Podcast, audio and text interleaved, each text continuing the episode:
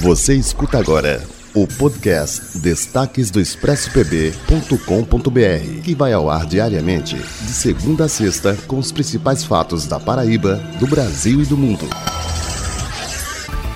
Oi, pessoal, meu nome é Amara Alcântara e esses são os destaques do expressopb.com.br. 3 milhões de comprimidos de cloroquina doados pelos Estados Unidos ao Brasil podem gerar gastos para os governos estaduais.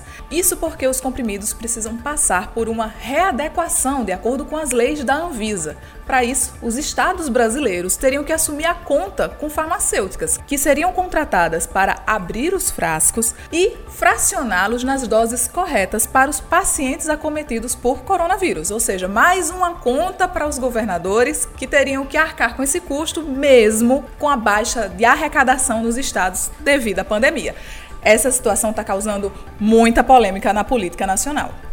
Pesquisadores de Londres catalogaram seis grupos de sintomas para os pacientes de Covid-19, cada um caracterizado pela gravidade e por algumas peculiaridades. Às vezes aparece na mídia que alguns dos sintomas são diarreia, são febre, são tosse. Sim, são todos eles. E dependendo do grupo que você está, você está mais doente ou menos doente. Se você quiser conferir esses grupos de sintomas, vai lá no expressopb.com.br. E atenção concurseiros, a prefeitura de Pitimbu tem quase 300 vagas para concurso. As inscrições vão até o dia 9 de agosto.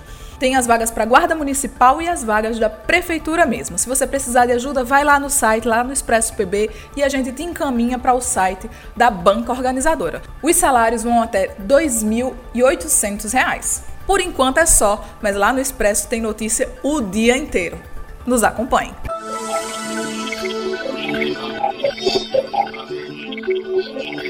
O podcast Destaques do ExpressoBB.com.br tem a apresentação de Amara Alcântara, com o resumo da redação para você em todas as plataformas digitais.